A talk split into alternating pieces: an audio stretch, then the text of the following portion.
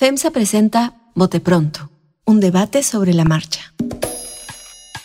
Desde hace más de 130 años, en FEMSA trabajamos para generar valor económico y social. Buscamos ser el mejor empleador y vecino de las comunidades en donde tenemos presencia.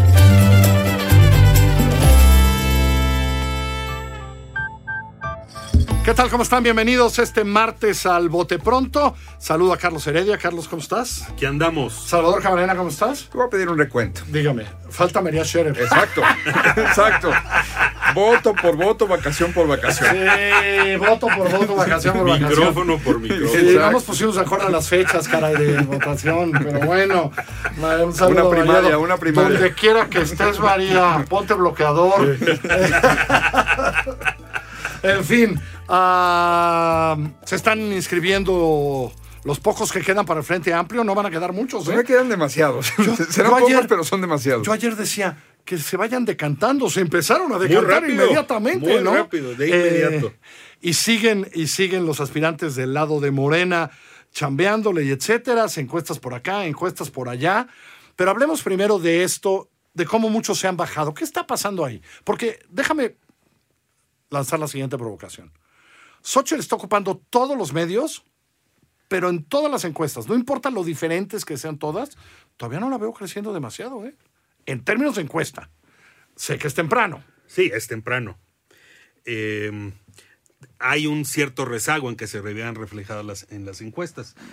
Eh, pero yo, yo creo que eh, sí hubo, más allá de los partidos, en un público bastante más amplio, una, un encandilamiento, un enamoramiento con la figura de Xochitl, impulsado por el presidente López Obrador, eh, al negarle el ingreso a la mañanera en Palacio Nacional.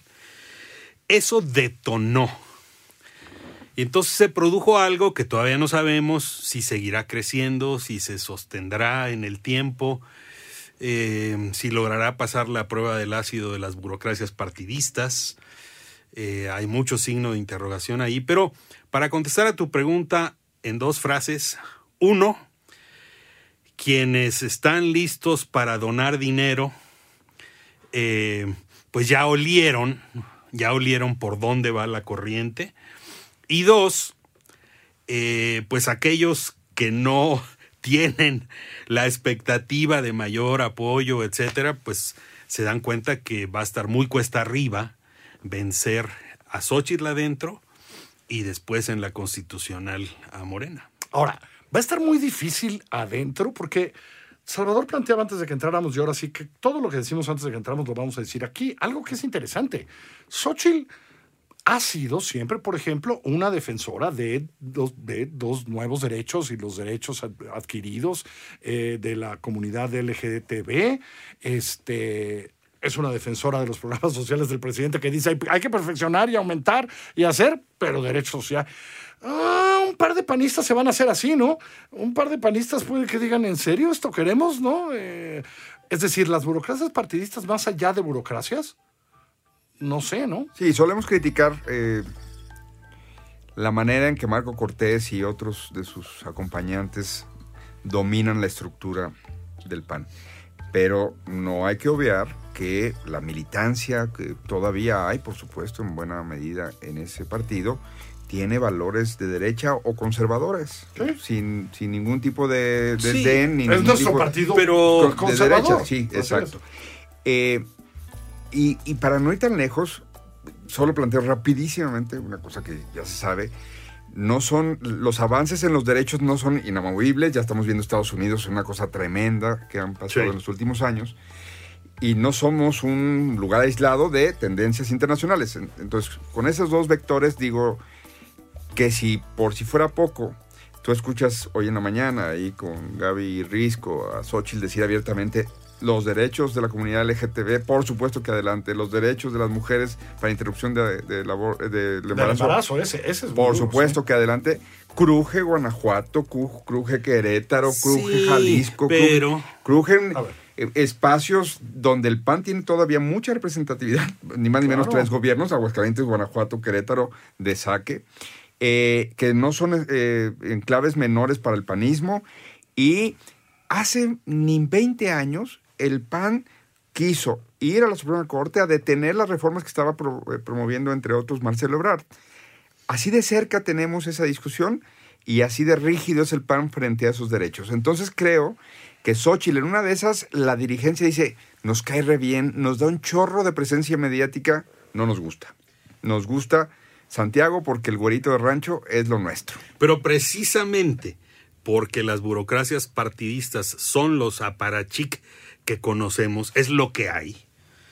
No tenemos grandes líderes políticos, estadistas. Ay, de verdad, Carlos, ¿te- ¿te vas a poner en ese plan con Marco o con Jorge Romero? Precisamente, precisamente porque Marco Cortés y Jorge Romero son quienes son. Su primer interés es reproducirse ellos mismos.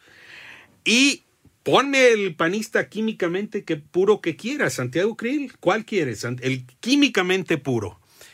Y le pones al lado a Xochitl, por lo menos hoy, la expectativa es que van a obtener muchos más diputados federales y muchos más senadores con Xochitl. Y conste, estoy hablando de expectativa. Y la burocracia partidista quiere acomodar en las listas plurinominales a todos sus cuates. Entonces, pragmáticamente, también pueden decir, pues nos tragamos esa a cambio de obtener un porcentaje de votos. Mm, No lo tengo claro, porque primero sí va a haber un padrón que hay que tal, y cuántas firmas traes y cuántas no traes. Y este discurso de Xochitl se parece más a otros, a otros partidos. Y yo sí creo que. A ver, lo que digo es que Xochitl no la tiene fácil. E insisto. Ah, no, no, no, e fácil insisto, no la tiene. Todavía en todas las encuestas Sí. no la veo Un- reflejando las encuestas diarias que se publican, ¿eh? Ya, yo creo que el, el salto que dará Xochitl en las encuestas no va a ser espectacular. No espero así que, uy, ya va de 20 puntos arriba de donde iba. Se reflejará. eh, es obvio en la conversación en las redes, es palpable, es eh, evidente. Las primeras planas, el presidente las sube por los pr- propósitos que tenga, aviesos o estratégicos. Pero me gustaría incidir que creo que eh, Carlos Heredia está subestimando uno, la capacidad de la derecha para siempre hacerlo mal. Uno, la están subestimando. Dos, que son retrógradas. O sea, son genuinamente retrógradas. No, no transitan en algunos temas, porque ahí está Verástegui, ¿eh? que, no, que, que, que les hace guiños a una serie de votantes de ese colectivo que pueden eh, sentirse más reflejados en este outsider eh, a, a donde llegue, pero yo creo que no es tema menor, Carlos. Sí quieren una ganancia política, pero voy a poner un ejemplo. En el 2012, 2015 y 2018, en las elecciones en Guadalajara y en Jalisco, eh, Enrique Alfaro, Aristóteles Sandoval en su momento, siendo políticos muy modernos, sabían que no podían tocar el tema del aborto, pero ni por error, porque sus posibilidades se- Sí. sepultadas en el segundo que dijeran que ellos estaban a favor, como gente de su edad, de 50 años, ya falleció Aristóteles, porque aunque te lo dijeran en privado, no podían salir al micrófono a decir de ninguna manera ese momento del castigo electoral de una población que comulga con otros principios, no los de las cosas progresistas, los castigaba sin ningún miramiento. Así perdieran la elección, los castigaban. Entonces, Xochitl no está cuidando eso. A mí me parece perfecto. Sí, Lili, claro. Lili Telles lo estaba cuidando. Nada me parece se- absolutamente reprobable. Nada más que se, se inscribió con el PAN. Exacto. Si se hubiera inscrito con el PRI, O con MC. ¿no? O con MC. Es otra cosa, ¿no? Se inscribió con el PAN y, y- y- y- y- y- y los votantes son por ahí, ¿no? Los primeros que tiene que conseguir, porque ahí va a haber padrón que se va a querer meter y, y los que va a traer Santiago Pero, se van a pero parecer va a haber más a padrón eso. de ambos lados. O sea, eh, t- también hay, eh, yo no sé, decenas de miles de personas que están listas o ya se inscribieron con Xochitl para registrarse eh, y lo van a hacer. Yo, yo más bien creo que están perfilando algo que es muy real, que es la posibilidad de un tercer bloque, un, un tercer candidato o candidata. Eh, a mí no me extrañaría ver que Lili Telles se mueve eh, lentamente hacia eh, Verástegui y compañía, lo que no significa que tenga un registro con el cual postularse. Exacto. Pero también el factor MC sigue allí, sigue ahí. Digo, no lo, no lo podemos descartar, esperando cachar alguno de los descartados en septiembre. Pero ¿por qué cacharías un descartado? Es decir, yo lo que lo escribí la semana pasada, ayer se enojó eh, Dante con un texto de Jorge Castañeda eh, que planteaba un poco lo mismo. Eh, me gustó el título de la columna de Samarripa que dice, Xochitl ha descuadrado un poco todo esto. Sí, sí, sí. ¿No? El descuadre, me parece. Sí. O sea, porque la pregunta que yo haría es, ¿por qué agarrarías un descartado? Ah, si ya perdió una, ¿por qué agarrarías a otro? Bueno, este, por, qué lo agarrarías tú? Si ya pierdes una, ¿por qué lo agarrarías tú? Es decir, ¿no? Eh, sin estructura partidista, etcétera. Yo creo que Dante va a optar por uno adentro, eh, aunque, aunque pierda el registro. Hablando de... O a un nuevo invento.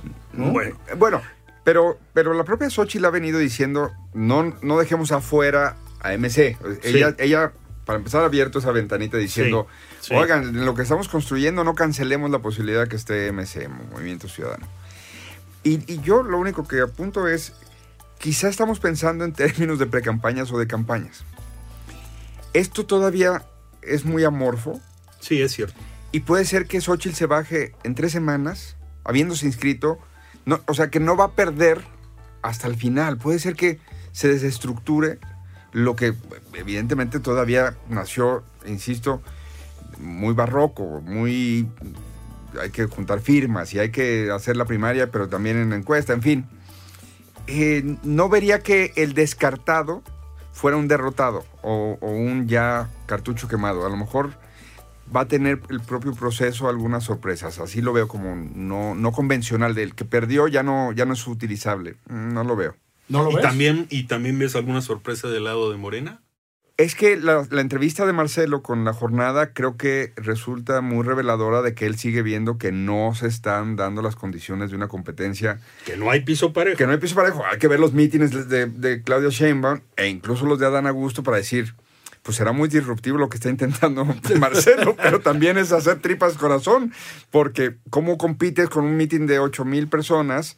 que evidentemente alguien le puso a la candidata, perdón, a la aspirante Claudia Sheinbaum. ¿Tú lo ves así?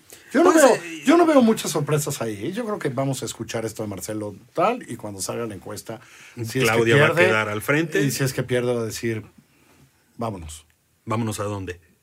No, pues ya, ya, no tiene a su casa. mucho más, sí, a su casa. No lo veo rompiendo, etcétera, porque, digamos, ya, ya firmó. O sea, creo que a diferencia, y en algo puede ser que tengas razón, Salvador, en esto de que Sochi se puede bajar antes y volver a hablar con Dante, y etcétera. No lo veo en Morena, porque ahí sí ya. Porque entonces todos los demás le van a preguntar a Marcelo por lo que sí ha dicho de su admiración brutal por la 4T y, y el presidente López Obrador. ¿Cómo, ¿Cómo llegas a otra? ¿Cómo te arreglas en MC diciendo ahora no, el presidente no es todo lo que les dije en, en, o ¿Cómo abrazas a, Dante después de las cartas que Dante le manda a publicar? Exacto. Ahí lo veo mucho más difícil. Sí. No, y, y, es cierto, todavía el proceso es amorfo, todavía faltan pasos, en fin, es difícil hacer pronósticos. Estamos hablando más de yo creo, tengo la corazonada que. Eh, pero yo quiero hacer un comentario anticlimático. te vas a lanzar. Tú también. No, ahorita están recibiendo los registros, pero no llegamos. no, el comentario anticlimático es que mientras nosotros estamos muy ocupados en las en la probabilidad y las posibilidades de las corcholatas y los candidatos del Frente Amplio por México. Eh, hay gente que sí está hablando en otro ámbito de los gravísimos problemas del país y me llamó la atención mucho, mucho favorablemente una reunión en el ITESO, Universidad Jesuita de Guadalajara, tierra de Salvador, entre empresarios y obispos, para hablar de la paz. O sea, la paz frente a la matazón que ha ocurrido en los últimos días, meses, años, y que tienen el registro eh, de que hoy en México hay más violencia que hace cinco años y que dicen nos surge a la sociedad de una manera supletoria hacer cosas que estén a nuestro alcance que no está haciendo el gobierno. Yo no sé si eso va a tener un impacto electoral o no, posiblemente no, serán ámbitos separados, pero sí me llama la atención que cuando el presidente ya no tiene ganas o impulso eh, de ocuparse de esos temas, porque está como jefe de campaña, jefe de partido, eh, porrista, etcétera. Hay quienes los ponen sobre la mesa, yo creo, con un eh, Carlos Heredia. ¿Te acuerdas las reuniones en el castillo de Chapultepec en el 2010? Me acuerdo perfectamente. Yo 2011. ¿Te acuerdas las reuniones? No. No, no, a ver. Dijimos que las- los comentarios en la primera ¿Te acuerdas parte. las reuniones de Sí, me acuerdo, estuve en muchas de A ellas. mí las reuniones entre los obispos y los empresarios me las sé de memoria. Bueno, no tienen puede manera. ser, puede ser, pero me parece que es El sintomático. de la violencia y la paz es un asunto de Estado. El Estado no tiene ningún interés en discutirlo. No tiene ninguno. No tiene los No recursos tiene. ni las ideas. Ni este, ni lo tuvo el peñismo, ni lo tuvo en serio el calderonismo. Ah, Y sin embargo, y ahí solo irá peor. diría Sabina. embargo. Y sin embargo, la semana pasada eh, atestiguamos que este porrista en jefe que tenemos en Palacio Nacional desdeñó una vez más, pero me atrevo a decir con menos a un tacto que otras ocasiones, a víctimas de eventos trágicos, uno que se estaba desarrollando y hasta hoy afortunadamente eh, resultó eh, ¿Salió bien? Sí, o sea, no sabemos por Sí, qué, sí. ¿eh? pero el de los 16 secuestrados en. Chiapas. Eh, y por supuesto, el- su reacción, la del presidente después del asesinato de Hipólito Mora. Creo, Carlos, que tienes razón. Hay cosas que en el mundo se discuten, en, en este caso en mi universidad y TESO. Pero, y, y no, no, no, no sé si son las universidades o los empresarios o ciertos colectivos los que no logran posicionar estos temas en la urgencia de vida, que bueno que lo intentan en todo caso, pero sí creo que podría ocurrir que en este proceso pre-campañas se empiece a capturar esa indignación que sí oías de los familiares de Hipólito diciendo, el presidente, en pocas palabras, no tiene abuela.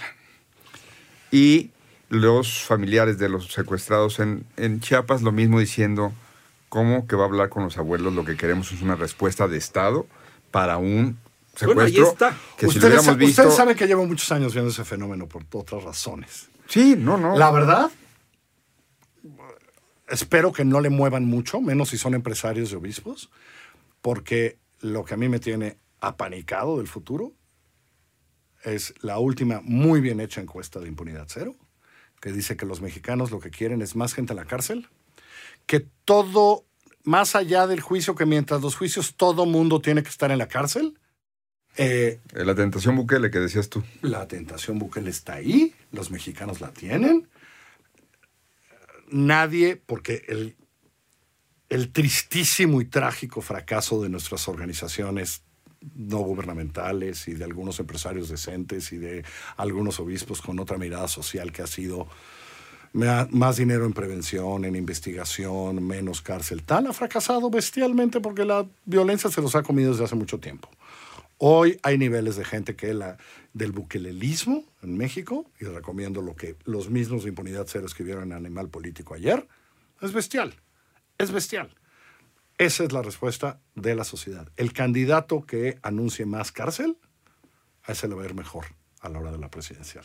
Hay mucho que hacer desde otra parte. Bueno, es una pero, tragedia pero lo, eh, lo que estás diciendo es, es. un Felipe Calderón quizá podría tener alternativa hoy. Sí, sin duda, sin duda, sin duda. Y eso que él no lo hizo en la campaña, ¿eh? Esa nos la cambió ya cuando era presidente. Él en la campaña nunca anunció lo que iba a hacer un mes después de llegar. parece a Andrés. Ah, se parece a shh, Andrés, ese, se ese. parece a Andrés. Gracias, Carlos. Gracias, Salvador. Al contrario, saludos a María. Saludos. Gracias a todos ustedes. Recuerden, estamos en así como suena.mx. Estamos en Apple Podcast, en Spotify o ahí donde usted prefiere escuchar sus podcasts. Soy Carlos Puch. Que pasen buena semana. FEMSA presentó Bote Pronto, un debate sobre la marcha.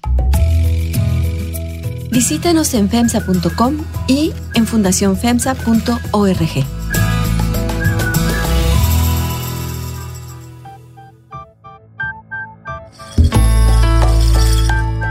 Así como suena y FEMSA presentaron Bote Pronto, un debate sobre la marcha. La dirección editorial es de María Scherer, la producción ejecutiva de Giselle Ibarra. Yo soy Carlos Puch, quien trabaja con todo este equipo, y le presento cada semana nuestras historias.